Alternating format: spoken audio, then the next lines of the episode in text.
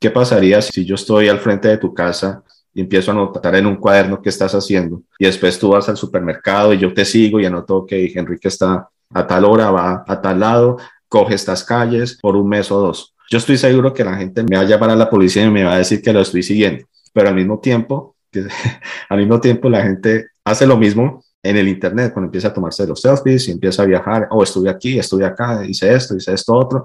Entonces inconscientemente estamos haciendo lo mismo, pero por un lado decimos no a la privacidad, pero por otro lado estamos diciendo, mira todo lo que estoy haciendo. Entonces hay que tener cuidado qué se comparte, qué no se comparte, qué es lo que tú haces, qué es lo que tú, tú no haces.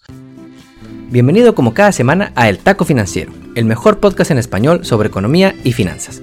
Yo soy Enrique Castro y en este podcast creemos en el poder de la educación financiera y cada semana te traemos un episodio nuevo sobre lo último que está pasando en la economía, los negocios y las finanzas Hoy y cómo nos impacta nuestras de mayo y como prometimos te traemos la entrevista del mes. Platicamos con Miguel Angulo, un paisano latino que tiene la misión de educarnos más en un tema importantísimo hoy en día, la ciberseguridad. Miguel nos platicó su historia viniendo desde Colombia, su trayectoria hacia la industria de la ciberseguridad y hasta consejos para tener un antivirus en nuestro teléfono. Antes de comenzar, iniciamos el fin de semana con la trágica noticia de que un niño de 18 años, adoctrinado en teorías supremacistas de esas que ves en Fox News y que llevan a muchos a concluir que hay que acabar con la población negra en este país, les tomó la palabra en la ciudad de Buffalo, Nueva York. Este fin de semana pasado, este niño manejó más de 200 millas a un supermercado en una colonia mayoritariamente afroamericana y con un rifle de asalto les empezó a disparar a sangre fría, transmitiendo en vivo su crimen como si fuera algo que presumir. Esperamos que esto llegue a las últimas consecuencias y que este güey por lo menos se quede el resto de su vida en la cárcel. Porque aunque tengas 18 años, si tienes los pantalones para ir a dispararle a desconocidos porque te crees teorías de la conspiración, ya estás grandecito para entender las consecuencias. Está cabrón que las personas ya no puedan ir a su despensa sin pensar que cualquier loco que siga Tucker Carlson y Fox News va a venir a dispararles únicamente por su color de piel. Hablando de los mercados financieros, si tienes algún dinerito invertido, ya sea en el stock market o en alguna criptomoneda o alguna cuenta de ahorro para el retiro, seguramente has estado viendo las noticias con un poquito más de nervios y ansiedad que lo normal recientemente. Y es que los últimos días han sido de nervios y números rojos en los mercados financieros. Siguen los números rojos en particular por miedo a que los altos precios que sufrimos a diario sigan durante el resto del año y a que la subida en tasas de interés que estamos viendo disminuya el valor de las ganancias de las empresas. Y es que los mercados accionarios, principalmente el de las Big Tech, el famoso Nasdaq, acumularon otra semana para el olvido, cayendo casi 3% en la semana y casi 25% en lo que va de este año. Otros índices como el Standard Poor's y el Dow Jones cayeron 2.4 y 2.1% esta semana y más del 15 y 11% respectivamente en lo que va del año. Esta semana, ¿cuál fue la razón? Principalmente el dato más reciente de inflación, que mostró que los precios en este país siguen subiendo a tasas de terror, 8.3% en abril. Y a pesar de que la inflación se espera que baje lentamente el resto del año, hay que recordar que esto no significa que los precios vayan a bajar, porque la inflación refleja el cambio en precios, no el nivel de precios. Para que los precios caigan, la inflación tiene que ser negativa, lo cual es muy poco probable que pase y normalmente solo sucede en un escenario de crisis económica como en 2009 o a inicios de la pandemia. Hay que seguir preparando esas finanzas personales y pedir ese aumento en el trabajo. Finalmente, hace un par de semanas te mostramos los últimos números de Netflix que hicieron que su acción cayera más del 25% en un solo día. Pero en una muestra de que hasta entre los perros hay razas, reportó sus ganancias la semana pasada y superó las expectativas del mercado por lo menos en sus parques de diversiones y su servicio de streaming. Y es que Disney reportó que durante los últimos tres meses casi 8 millones de nuevos usuarios están pagando por su servicio de streaming. Y es que no solo los niños quieren ver la película de Encanto, las películas de Marvel o la serie de Mandalorian. En la llamada que tuvimos con el CEO de Disney nos dio un dato bien interesante. Casi la mitad de los que pagamos mes a mes una suscripción de Disney Plus somos adultos sin hijos. Es decir, no es para los niños, es para nosotros. La nostalgia está cabrona. Ahora sí, vamos con la entrevista del mes con Miguel Angulo.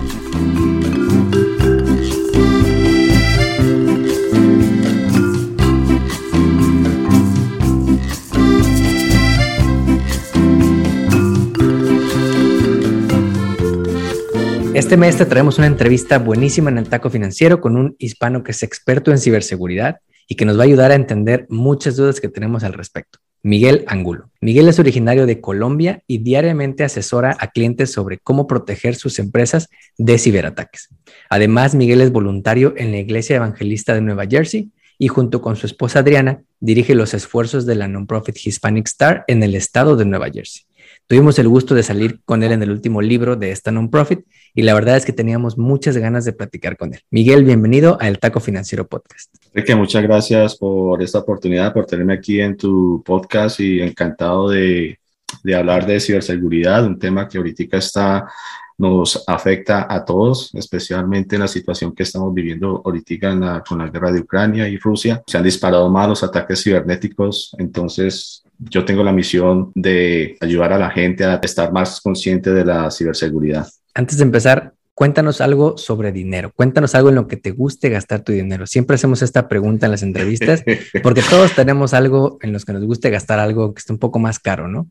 Algunos es tecnología, otros ropa, otros libros, hasta videojuegos. Cuéntanos qué es eso en tu caso. Bueno, en mi caso yo creo que ha sido poco como por etapas. Cuando era más joven me gustaba gastar mi dinero mucho en, en, cosas electrónicas y todavía lo hago, pero era más en equipos de sonido para el carro y todo eso. Más adelante ya, ya, y ahorita que estoy casado, en lo que más gasto en dinero es en cosas de cocina, porque me, me encanta cocinar. De hecho, mi esposa el año pasado me, para mi cumpleaños me regaló un curso uh, con un chef o sea que yo, yo le dije, quiero hacer una receta, una pasta auténtica con un chef italiano. Entonces ella me consiguió un chef italiano que vive en Italia, no aquí en Estados Unidos. Y para yo prepararme, compré una máquina de hacer pasta. Pero entonces, cuando íbamos en el proceso de hacer la pasta, la salsa y todo eso, la chef, se llama Chef Paola, me dijo, no, no, no, no, lo vamos a hacer a mano. Vamos a hacer esto a mano. Y me tuve que untar las manos, cogí la harina, los huevos, amasar la, la pasta pero la experiencia fue inolvidable. Eso, en eso es lo que yo estoy gastando ahorita el dinero, en, en cosas de, de, cocina. Excelente. Escuchamos por ahí que eres muy bueno haciendo asados también. Entonces, Me encantan los asados, eso, eso es lo que, lo que yo sigo en mis, en mi, en mis uh, Instagram. Veo cómo la gente hace todo este tipo de asados y, y me encanta y trato de, de replicarlos y me queda espectacular. Antes de comenzar a hablar sobre ciberseguridad, Miguel, cuéntanos un poco de tu historia, cómo llega tu familia desde Colombia hasta Estados Unidos, por allá en Nueva Jersey, y también cuéntanos un poco sobre tu experiencia ayudando a los jóvenes desde hace casi ya 20 años. Leímos que tuviste un voluntariado y una, una misión a Guadalajara en México un año antes pues de la pandemia y tenemos mucho interés de que nos platiques al respecto. Sí, mira, yo pues yo llevo aquí viviendo ya 26 años en New Jersey. Yo llegué aquí porque mi hermana que vivía, ya vivía en Estados Unidos, me, me ofreció estudiar acá vamos un poquito para atrás, en el año 95 yo vivía en Colombia y mi hermana nos viene a visitar con, con sus hijos y su esposo venía dos semanas después. Pero entonces el 20 de diciembre ocurre un accidente aéreo en Cali, en donde el esposo de mi hermana muere. Entonces, al año siguiente, pues mi hermana me dice, mira, uh, yo quiero que, que tú vengas, yo te pago la universidad y tú me ayudas con, con, los, con los niños. Entonces, pues eso, pues yo no lo pensé dos veces, yo me vine para acá, en el año 2000 me gradué de, administra, de administrador de empresas y, y aquí estoy. En cuanto a viajes de Guadalajara, yo he sido voluntario de, de mi iglesia Evangel Church, más o menos 15 años, y desde ese entonces he estado trabajando con los, con los muchachos de la, de la, iglesia, estoy en dos programas, uno que se llama Royal Rangers, que es muy parecido al sistema que usan los Boy Scouts, uh, pero con un enfoque cristiano. Y también estoy en otro programa que es el Youth, que son los viernes en la noche, en donde es más un, un ambiente más uh, informal, donde van los jóvenes, están con sus amigos, en vez de estar en la calle, están en, en un sitio, en la iglesia, más seguro, pasándola bien. Yo tuve la experiencia de ir a Guadalajara en el 2019. Uh, siempre he ido a México por vacaciones, pero esta vez fue por un viaje de misión donde tuve la oportunidad de ir a distintos uh, sitios en Guadalajara. Me dijeron que no, que no dijera barrios porque me podía meter en problemas cuando decía esa palabra. Entonces, pero tuve la oportunidad de ir a albergues, tuve la oportunidad de trabajar con muchachos que tenían problemas de drogas. Estuvimos en las calles también haciendo teatro en las calles de Guadalajara. Entonces, realmente fue, fue muy, muy bonito una experiencia muy buena para mí porque entre más uno recibe, uno da más. Entonces fue muy, muy buena experiencia trabajar con los muchachos allá en, Guadalajara. Completamente de acuerdo, Miguel. Y de administración de empresas a ciberseguridad, ¿cómo fue tu camino? eso fue, es, y eso fue, la gente me pregunta, pero ¿cómo llegaste de aquí para allá? Ok, cuando yo conseguí mi primer trabajo, era de customer service y, y, pues mi inglés no era muy bueno, pero ese trabajo me ayudó mucho a aprender inglés. La computadora, eso, la computadora que yo tenía era muy lenta, era vieja y entonces yo dije, bueno, pero ¿por qué no funciona? Y eso a mí me, motivó a, a entender los errores que me salían en la pantalla y muchos de ellos pues los pude solucionar. Yo ahí donde empecé a, a decir, ok, tal vez este sea el campo donde yo quiero estar. También en ese año, ese año, en el año 2000, era el año del, del, boom del Internet, donde todo el mundo estaba estudiando networking, todo el mundo estaba haciendo Cisco. Entonces dije, bueno, pues tal vez ese es el área donde, donde yo quiero entrar y, y empecé a tomar clases en la noche de networking, de computadoras también, de, de cómo reparar computadoras.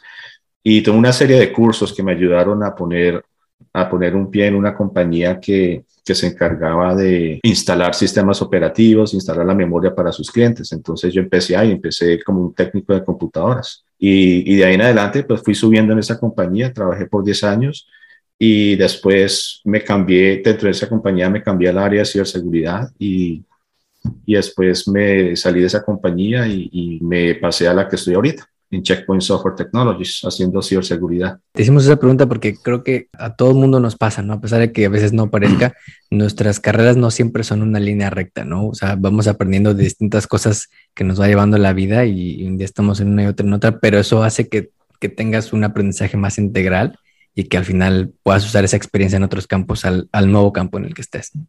Eso, eso es verdad, mira, porque la verdad, y especialmente ahorita lo que yo he estado viendo en, en el área de ciberseguridad, porque lo que, lo que yo me he dado cuenta es que necesitamos más profesionales, ¿cierto? Más profesionales en esta área. Pero ¿por qué no estamos llevando esto hasta a la, al high school? ¿Por qué no lo estamos llevando a las universidades? Son muy poquitas las universidades que están ofreciendo un, programa, y me refiero a un programa, es un programa de ciberseguridad.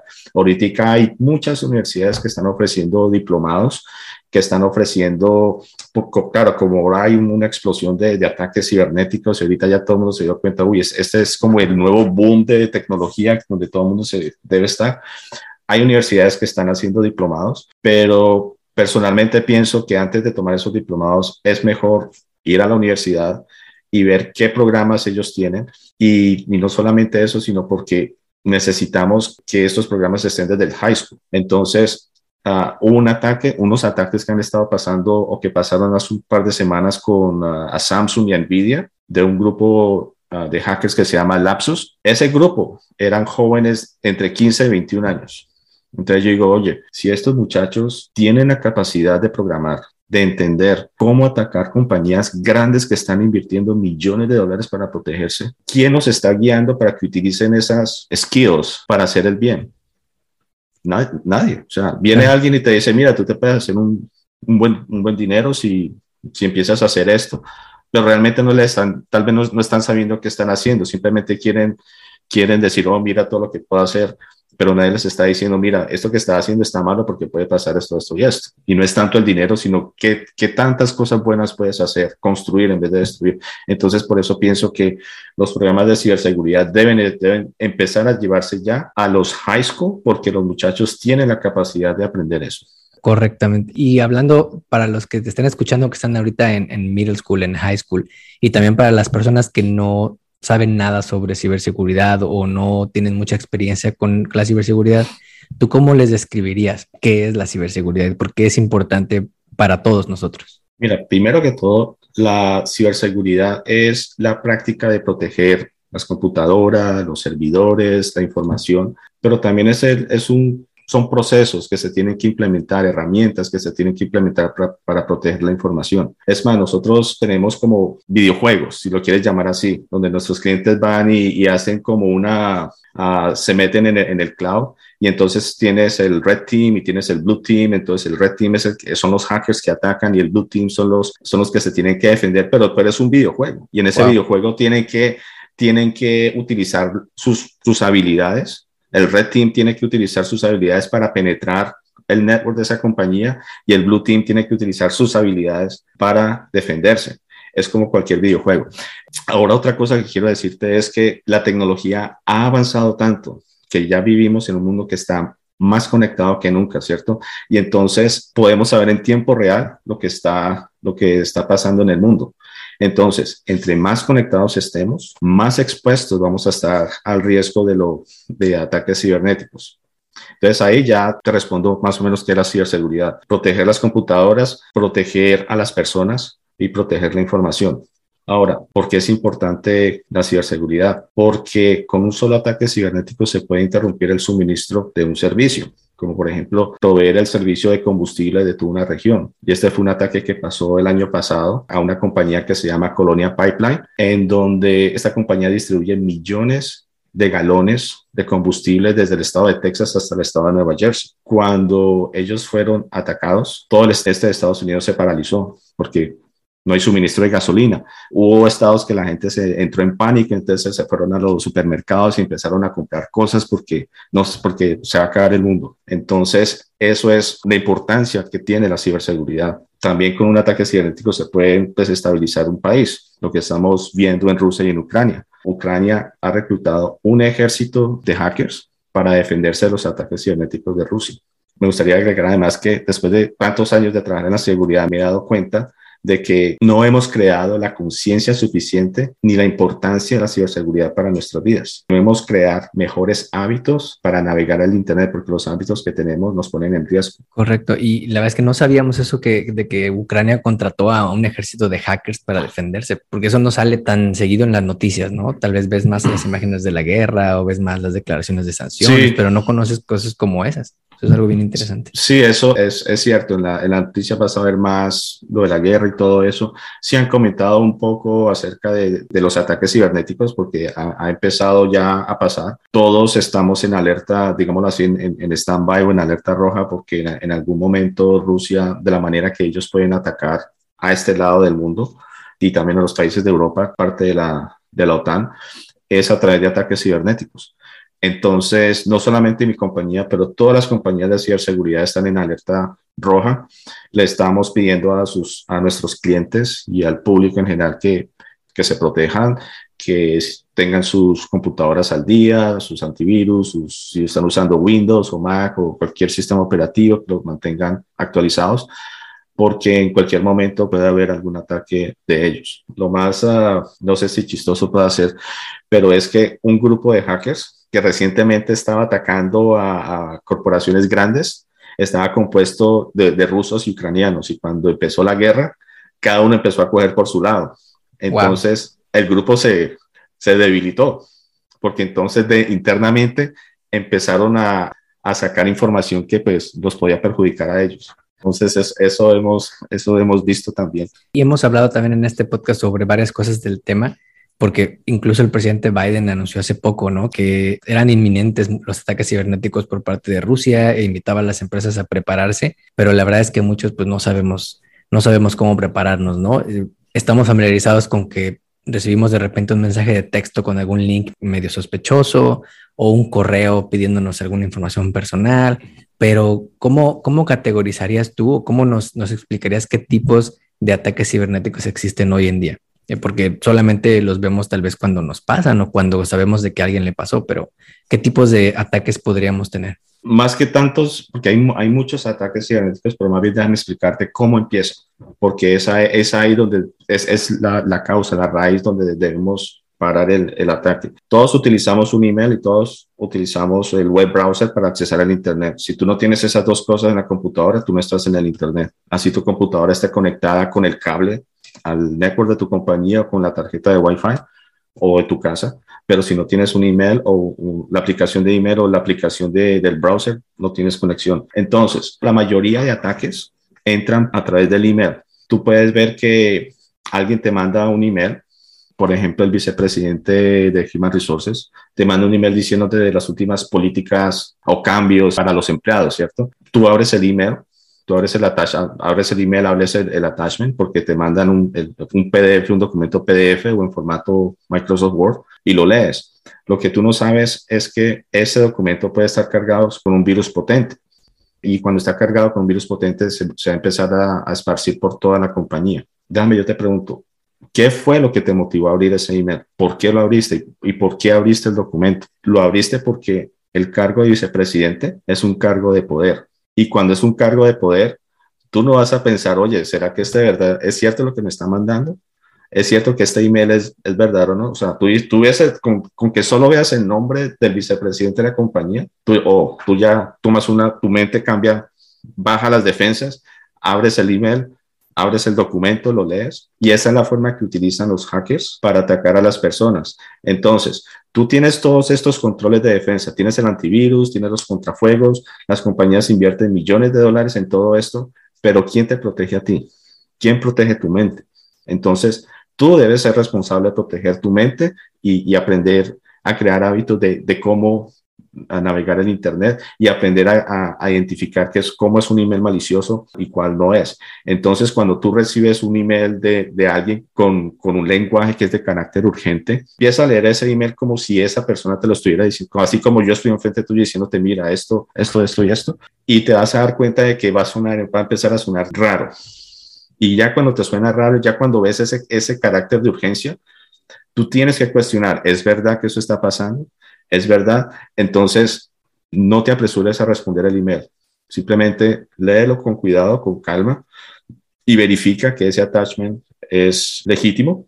Otra manera que pueden hacer es que el email puede estar, ese attachment puede estar cargado con un tipo de malware que se llama ransomware. Es un malware que infecta la computadora, se esparce a otras computadoras y bloquea los archivos. Cuando bloquean los archivos, el hacker pide un dinero para desbloquearlos. Normalmente ellos piden bitcoins y esa es la manera en que ellos están, la motivación que tienen para hacer estos ataques por dinero. Otra manera puede ser que no sea un ransomware, puede que sea un botnet. El botnet es otro tipo de malware en donde el hacker empieza a tomar control de la computadora, no solo de la tuya, sino de cientos de computadoras. Y entonces cuando ya tiene este control de este ejército de computadoras, los puede utilizar para interrumpir un servicio. Entonces puede hacer un ataque a, unos servidores de web que el usuario va, por ejemplo, a las páginas del gobierno o a las páginas del banco o, de la luz, del acueducto, lo que sea, y resulta que no funciona porque el, el website está, está caído, nadie lo puede accesar y esta es la manera que los hackers también pueden interrumpir un servicio. Por eso es importante proteger nuestros, nuestra computadora y nuestro email. En vez de ese documento que está en el email, puede ser un link, que te haya, un enlace que te hayan mandado. Cuando tú haces clic en el enlace, te va a llevar a una página electrónica que va a aparecer como si fuera la de tu banco, como si fuera la de amazon.com o como si fuera la de Office 365. Tú realmente no, no sabes porque no te has, no, has tomado el hábito de, verificar si esto es cierto o no. Entonces, ¿qué haces? Tú metes tus credenciales y en el momento en que crees tus, credenciales, el hacker se la roba porque ese website está controlado por ellos. Lo que ellos y es igualito, ¿no? al original. Es igualito es igualito, es una fotografía, una fotocopia de, del website original. Tiene los mismos colores, la misma letra, los, los logos, exactamente. Entonces, y todo viene del carácter de urgencia que viene en el email. Yo te aseguro que has recibido un email diciéndote, si fuera de UPS, FedEx o, la compañía de envíos que, utilizas, no te hemos podido mandar el paquete porque algo pasó y necesitamos que actualices tu información. Oh, ¿cómo así? ¿Qué pasó? Haces clic en el mensaje, se abre el, website, mete tus datos. Cuando tratas de, de hacer el login, no pasa nada. Puede que pase una página en blanco o vuelve a la, esta vez sí va a ir a la página original. En ese momento ya el hacker ha robado tus credenciales. Y esto fue lo que le pasó a la compañía que te comenté antes, de Colonial Pipeline. De la manera que ellos entraron al, network fue porque se robaron las credenciales de acceso remoto de VPN de uno de sus empleados. Al tener acceso a, la red, ya pudieron distribuir el, el, ransomware. Por esa razón, el suministro de combustible se interrumpió, creando caos este de Estados Unidos. Lo más importante es no tanto saber cuántos ataques, hay muchos, pero es importante entender cómo suceden, cómo empiezan y empiezan es por el email o cuando vas a tu web browser y vas a bajar un documento, tienes que asegurarte que al website que estás yendo es legítimo. Por eso siempre es bueno tener un, un, antivirus que te ayude a detectar eso. En el momento en que tú hagas clic a lo que sea, el antivirus inmediatamente se va a activar y te va a decir, mira, pasó esto, lo estamos tratando de detener. En ese momento ya está pasando algo que tú puedes tomar una acción o, tu equipo, si estás en la compañía, tu equipo de ti y de seguridad también ya van a tomar una acción más rápida. Miguel, oye, una pregunta que también nos surge es, todo esto que nos explicaste creo que nos da una idea muy clara de cómo estar más alertas y cómo tener precauciones a la hora de evitar ser atacados, que nos roben nuestra información o que intervengan nuestras computadoras. Pero hoy en día muchos usamos el teléfono móvil mm. y con la pandemia los niños, los amigos, todo mundo usa un teléfono móvil y hasta lo ocupamos a veces más que las mismas computadoras, pero no, tal vez no tenemos muy claro cómo poner un antivirus en el teléfono o cómo protegernos en el teléfono, porque también otro tipo de ataques que hemos visto es que recibe unos mensajes de texto, ¿no? En vez de ser un correo, es un texto que dice, te pagamos ya la, tu bill de ATT, haz clic aquí o cosas así, pero o sea, cómo protegernos a la hora de usar el móvil, porque tal vez tiene eh, riesgos diferentes que la computadora. Tú lo dijiste muy bien, los mensajes de texto, ah, el de los cuchillos, que te ofrecen cuchillos, que te ofrecen las gafas, los lentes, los, todo eso. Hoy usamos el teléfono más que la computadora. Y lo más, lo digo yo, lo más triste, obviamente, para mí es todavía la gente piensa que el ataque no va a empezar desde los teléfonos pero lo que no se dan cuenta es que con el teléfono tú controlas la, entrada a tu casa, tú controlas el termostato de tu casa, tú controlas absolutamente todo, porque ahora todos estamos usando cámaras y todas esas cosas que llamamos ah, IoT devices. Y el problema es que es, esos aparatos están configurados de una manera que tú no los puedes actualizar. Tú no le puedes, si, si por ejemplo tuviera password, son password que tú no puedes cambiar porque están escritos en el, en el chip. Entonces no es algo como que tú sea software, es hardware. Entonces hay muchos ataques gracias a, esos, esos dispositivos. Lo recomendable es instalar un antivirus en el teléfono que primero te va a proteger, va a estar monitoreando el sistema operativo de tu teléfono, si hay vulnerabilidades, va a estar monitoreando si instalas una aplicación, así sea legítima del App Store o de Google Play, porque a veces ha pasado que los hackers logran penetrar, atacan al developer, el developer sin darse cuenta, escribe el código, la aplicación, la pone en el, en el Google Play o el Apple Store, el usuario la baja.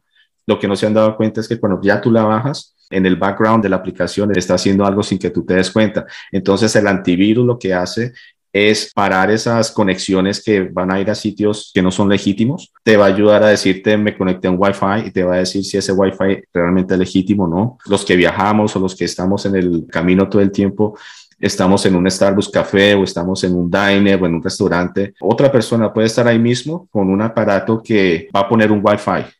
Entonces yo pienso, cuando yo pongo mi laptop, me voy a conectar, a un, voy a buscar un Wi-Fi y, y dice Starbucks Free Wi-Fi pero resulta que ese Wi-Fi no es de Starbucks, sino que es del hacker. Pero entonces, una vez ya te conectes a ese Wi-Fi, el hacker ya puede hacer muchas cosas. El antivirus va a, monitorear esas conexiones también. La verdad es que yo creo que no soy el único que, que, está escuchando esto, que es de las primeras veces que escucha la idea de un antivirus para tu teléfono. Uno descarga aplicaciones en el App Store, piensas que todas son seguras, piensas que pues, todas son legítimas, pero, pero ¿por dónde podemos empezar? O sea, por ejemplo, yo quiero, ahorita entro a mi iPhone, estoy viendo mi App Store y digo, busco antivirus y descargo alguna de las que estén ahí o qué nos recomendarías para empezar?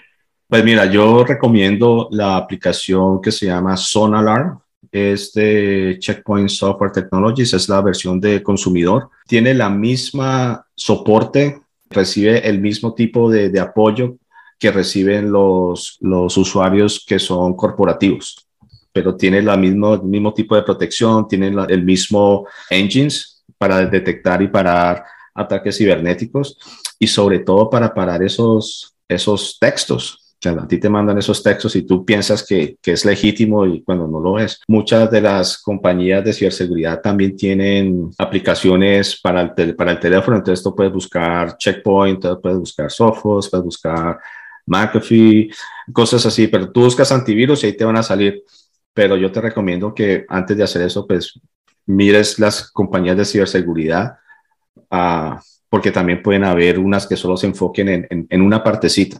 Entonces, eso, es importante. Entonces, Son Alarm yo la recomiendo mucho. Uh, yo la tengo instalada en los teléfonos de, de, mi casa, de mis hijos, y realmente que eso ayuda. Es más, hay una aplicación que no voy a decir el nombre, pero cada vez que yo voy al hardware store a comprar una, una herramienta o algo, a mí me gusta la aplicación porque cuando estoy en la tienda me dice dónde ubicarla, pero lo que a mí me, llama la atención es por qué cada vez que abro esa aplicación, mi antivirus detiene una conexión que se abre. Cada vez que abro esa aplicación, trata de hacer una conexión a un servidor.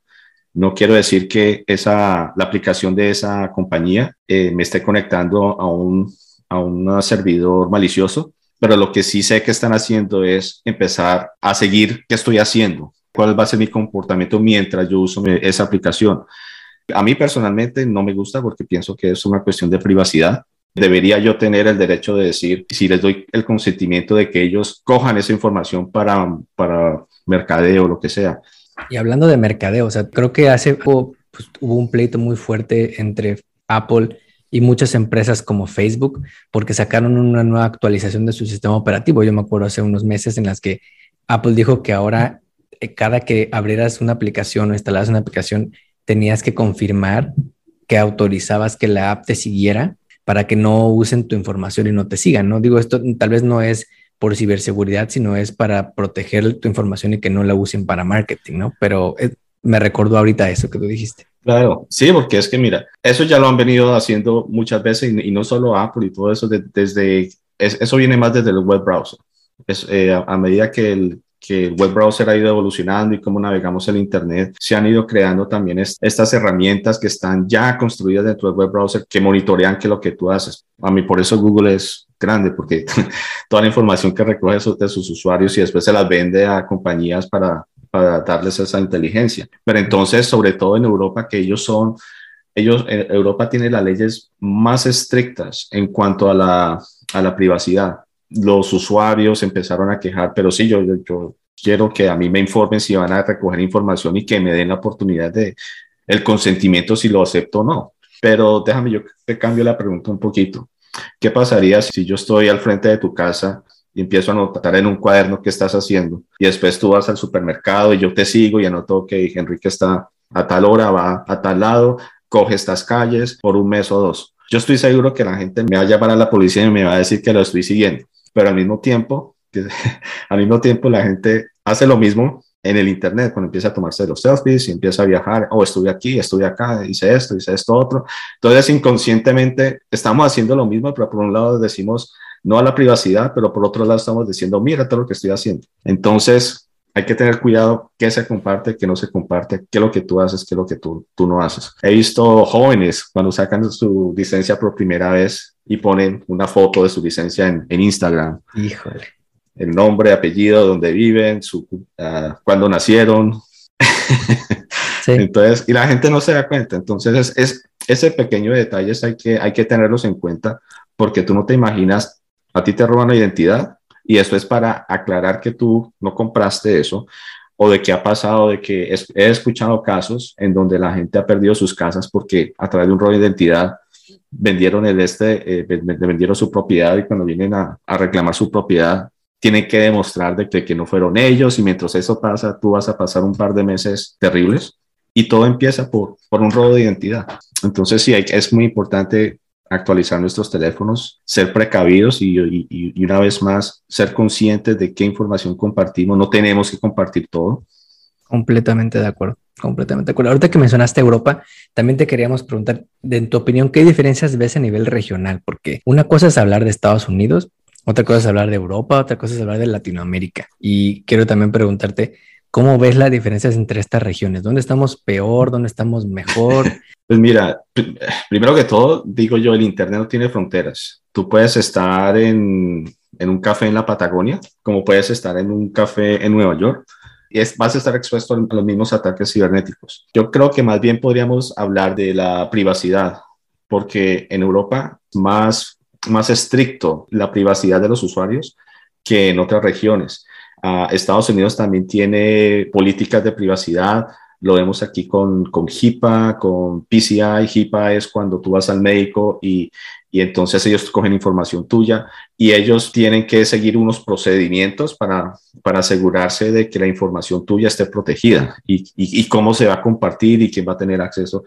Las compañías que utilizan tarjetas de crédito cómo ellos van a proteger tu información de tu tarjeta de crédito, tu información de tu banco, cómo la transmisión, cuando tú vas a pagar, si esa transmisión estás, debe ser, debe ser segura, pero qué sistemas tienen, cómo lo están haciendo. En Europa está aquí, Estados Unidos también está aquí, pero cuando ya hablamos de Latinoamérica, uh, no estamos mal. Creo que hay 10 países que ya tienen, ya han implementado un programa de ciberseguridad, por lo menos decir, el, el país, el gobierno ya tiene un programa de ciberseguridad y eso ayuda muchísimo al desarrollo de esos países porque si un país, digamos, americano de Europa quiere venir a Colombia, por lo menos tiene la garantía de que sus, uh, las compañías operando allá van a estar reguladas de alguna manera, aunque en Latinoamérica, aunque están, se siguen mucho las políticas que ya están implementadas en, en Estados Unidos y en Europa.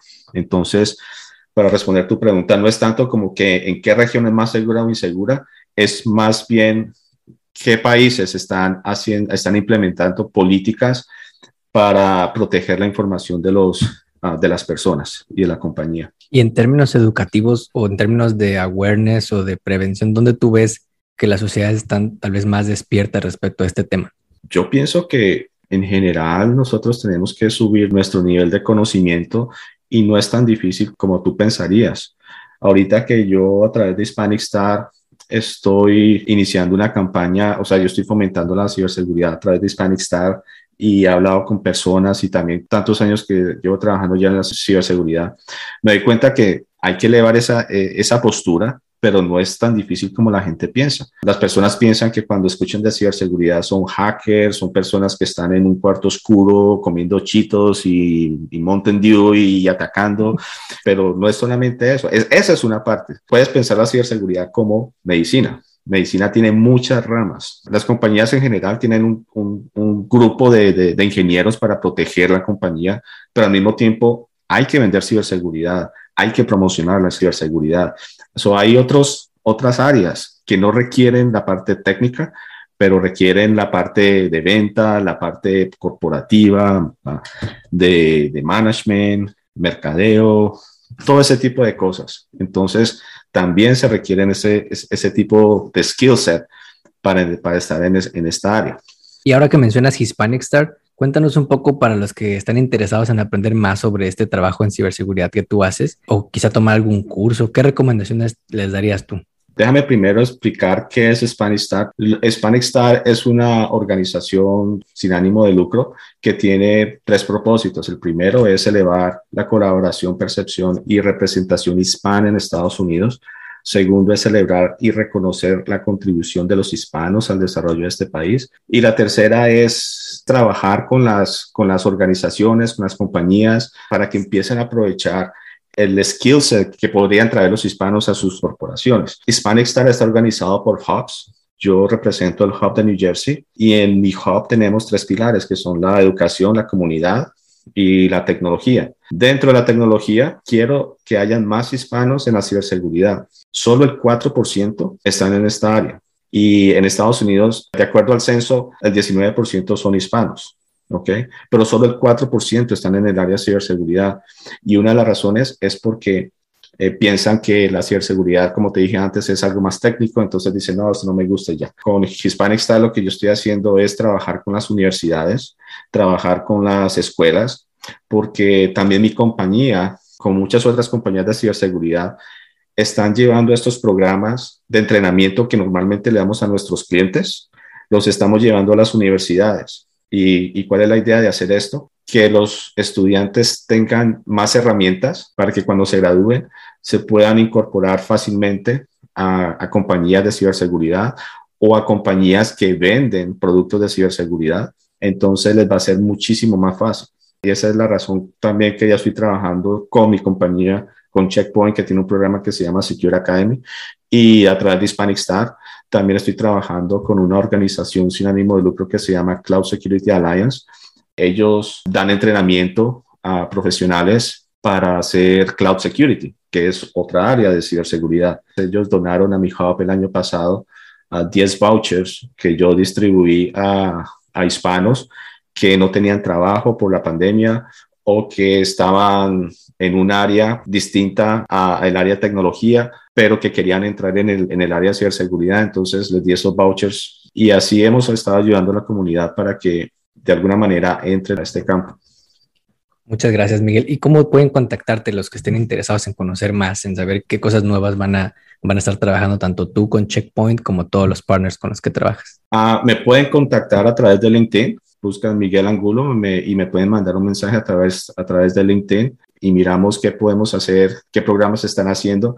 Ahora Hispanic Star también a, a nivel general van a organizar programas este año y yo soy parte del, del, grupo que va a estar enfocándose en la educación. Entonces, he empezado esto en New Jersey, pero también es algo que quiero llevar a nivel, a nivel nacional, a otros hubs. También se pueden comunicar por medio de Hispanic Star. En el website encontrarán el link para nuestro hub y ahí pueden mandar un mensaje. Ok, buenísimo. Última pregunta, Miguel, para dejarte ir. Tú que eres un experto en los asados, ¿qué recomendación personal nos das a la hora de hacer un asado a mí me gusta mantenerlo sencillo realmente. A mí me gusta mucho la carne al trapo. no sé si la has escuchado.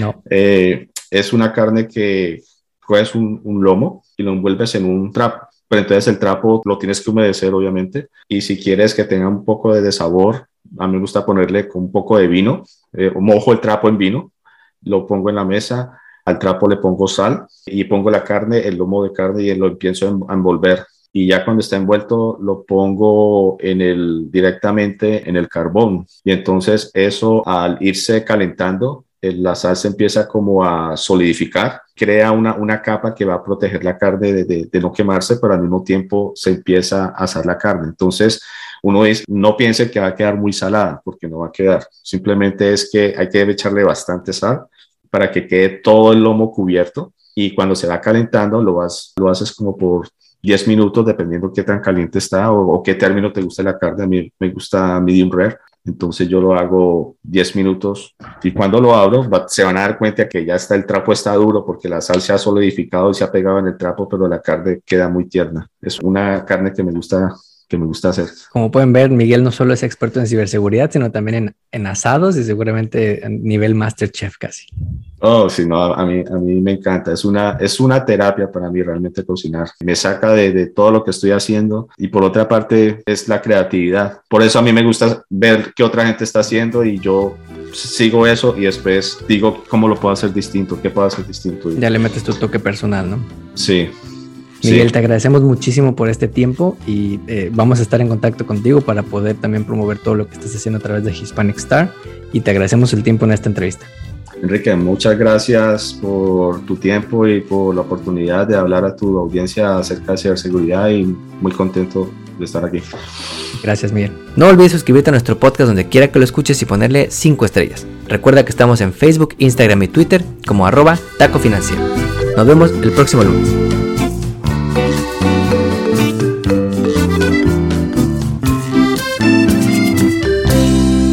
El podcast que acabas de escuchar, El Taco Financiero, refleja la opinión exclusiva del presentador o sus entrevistados, y no representa la opinión de patrocinadores o terceros.